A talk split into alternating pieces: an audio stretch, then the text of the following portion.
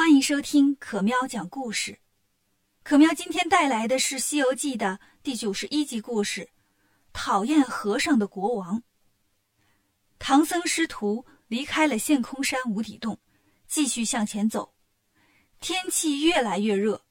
这一天，他们走在大路上，路边走过来一个老奶奶，领着一个小孩儿。老奶奶看见他们，说：“和尚，别往前走了。”唐僧听了，赶紧从小白上下来，来到老奶奶面前，问：“老菩萨，为什么不让我们走呢？”老奶奶说：“从这儿往西五六里就是灭法国，那国王不知道是犯了哪门子邪禁了，特别讨厌和尚，绝对是不会让和尚进入他的国家的。”唐僧说：“老菩萨，谢谢你告诉我们这些，那有没有其他向西去的路呢？”老奶奶说：“没了。”就这一条路，你们想过去啊？除非是飞过去。八戒听了就笑了：“飞有啥稀奇的？我们都会飞呀。”悟空呢，睁开火眼金睛这么一看，眼前这老奶奶不是观音菩萨吗？就对八戒说：“呆子，菩萨面前你也敢吹牛啊？”菩萨一看被认出来了，就现出了本相。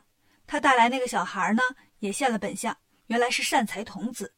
菩萨说：“信儿我是送到了。”你们自己开动脑筋解决问题吧。说完，带着善财童子走了。八戒、沙僧对悟空说：“哥呀，你最聪明了，咱们怎么办呢？”悟空说：“妖魔鬼怪咱都不怕，一个普通的人类国家有啥可怕的？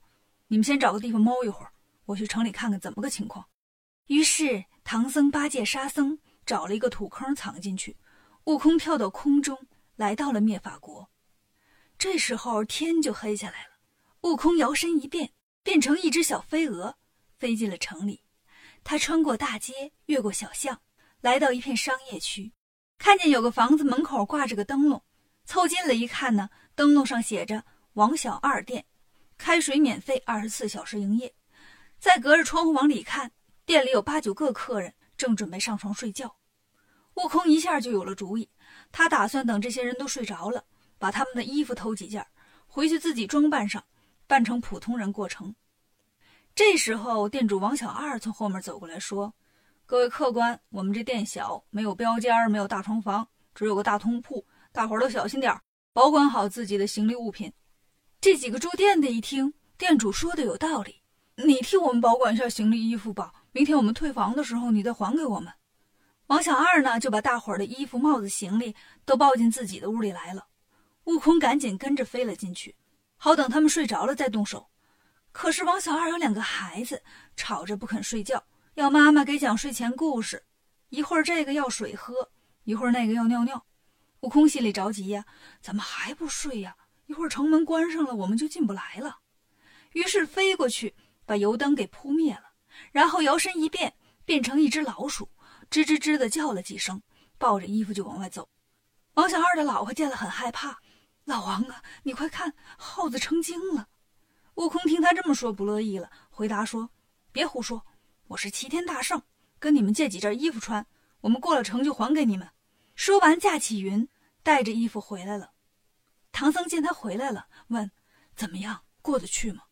悟空把衣服放下，说：“看，我弄来几套住店客商的衣服，咱们穿起来，戴上帽子，打扮成客商的样子，趁着天黑进城。”明早天不亮就出发，黑灯瞎火的，没人会注意到咱们。沙僧说：“大师兄这个主意好。”于是师徒四人都换上了衣服，戴上了帽子。就八戒的头大，一个帽子戴不下。悟空啊，就把两个帽子扯开，然后缝在一起，给八戒戴上了。穿戴好了，悟空说：“称呼咱们也得改改，不然呢，一说话就露馅了。师傅不能叫师傅了，叫唐大官儿八戒叫朱三官沙僧叫沙四官，我叫孙二官，咱们去住店，你们都别说话，我老孙来回答。这不是还有小白吗？咱们就说咱们是卖马的。就这样，师徒四人进了城，路过王小二店的时候，听见里面吵吵嚷嚷的，有人说我丢的是帽子，有人说我丢的是衣服，你得赔给我。悟空当然不能住他们这儿了，低着头赶紧往前走，来到另外一家旅店，走了进去，来到楼上。一位大婶走过来问他们：“客官从哪儿来呀？做什么买卖呀？咱这住店呢，得需要登记一下。”悟空说：“我们是从北方来的，做卖马的生意。这是唐大官，这是朱三官，那是沙四官，我呢是孙二官。”大婶说：“我们这店呢叫赵寡妇店，也是十年老店了。我们店里食宿呢分为三类：豪华套餐、商务套餐、经济套餐。不知道各位选哪样啊？”悟空说：“当然选豪华套餐了。”大婶乐坏了，一边下楼一边喊：“快通知后厨，鸡鸭鱼肉都准备好了，豪华套餐一份。”唐僧在楼上听见了，对悟空说：“呃，孙二官，等会儿他们把鸡鸭鱼肉端上来，咱也不能吃啊。”悟空就喊：“赵大婶儿，你过来。”大婶又上了楼，问：“还有啥事儿啊？”悟空说：“我们哥几个最近上火了，得吃清淡点儿，别整肉了，整点素的，钱我们照样付。”大婶一听更高兴了，赶紧让后厨啊做了一大桌子素菜。师徒四人吃饱喝足，唐僧悄悄问悟空：“咱睡哪儿啊？”悟空说：“就睡楼上呗。”唐僧说：“不保险呐，万一咱都睡着了，进来个人发现我们是光头和尚，那不糟糕了吗？”悟空说：“对呀。”于是又喊：“赵大婶儿！”大婶儿又过来了。悟空问他：“我们睡哪儿啊？”大婶说。就睡楼上吧，通风好，没有蚊子又凉快。悟空说：“你不知道，我们兄弟几个都有个毛病，有点光就睡不着觉，只有漆黑漆黑的才能睡着啊。”这下可把赵大婶给难住了。哪间房子不透光啊？大婶有个女儿，见妈妈发愁，就走过来说：“妈妈，我爹活着的时候做了一个大柜子，六米乘六米乘六米的，做那么大个的柜子要干啥？咱也不知道，咱也不敢问。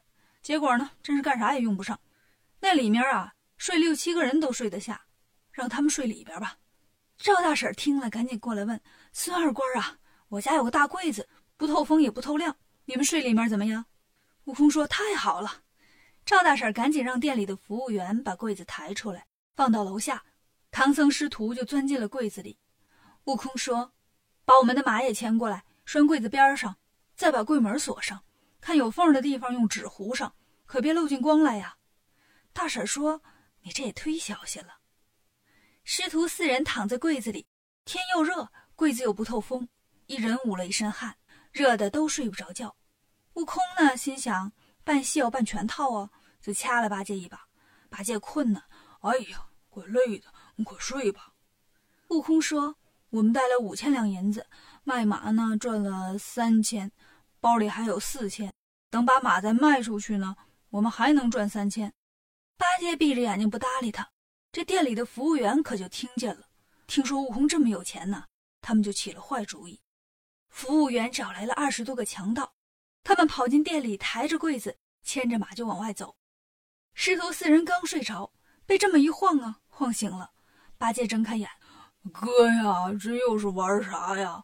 可别晃了。”悟空说：“我没晃啊。”唐僧和沙僧说：“我们好像被抬着走呢。”悟空笑了，哼，他要是把咱们抬到城西呀，还省得咱们自己走了呢。强盗刚走，赵大婶就报案了，城里的官兵追了过来。强盗们一看不好，扔下柜子和小白跑了。官兵就把柜子和小白抬回城里，准备明天把这事儿报告给国王。师徒四人在柜子里都听见了，唐僧就埋怨悟空：“你这个猴头，出的都是馊主意。这回好了，咱不等于送上门了吗？”明天国王一打开柜子，里面出来四个和尚，还不知道怎么对付咱们呢。悟空说：“师傅放心吧，有我老孙呢，保管没事儿。”悟空等值班的人都睡着了，变成一只小蚂蚁，从柜子里爬了出来，驾着云来到王宫，使了个法术，把王宫里所有的人和城里所有的官员头发都剃光光了，然后又回到了柜子里。第二天一早，王宫里不管男女老少。发现自己都变成了光头，国王和王后啊也是光头对光头，国王就哭了。我平时最讨厌和尚，现在可好啊，大家都变和尚了。国王跟大臣们一见面，见一水儿的光头，屋子里都亮堂了。这时候，官兵带着昨晚强盗抢来的柜子和白马来见国王。国王问：“这么大个的柜子里面装的什么呀？”官兵说。强盗抢的应该是钱财什么的吧？国王说：“打开看看吧。”柜子一打开，里面走出来四个人，长得奇形怪状，国王吓坏了，挑着长得最像人的唐僧问：“你们是什么人呢？”唐僧说：“贫僧是东土大唐派去西天取经的和尚。”国王说：“你们怎么被锁柜子里了？”唐僧说：“啊，听说陛下讨厌和尚，所以我们躲一躲。”国王脸红了：“哎呀，我知道错了，现在呀，我也受到惩罚了，一根头发都没有了呀。”唐僧问：“陛下以前为什么那么讨厌和尚呢？”国王说：“哎，原来我们国家呀有几个和尚，背地里老说我坏话，我气坏了，觉得和尚都不是好人。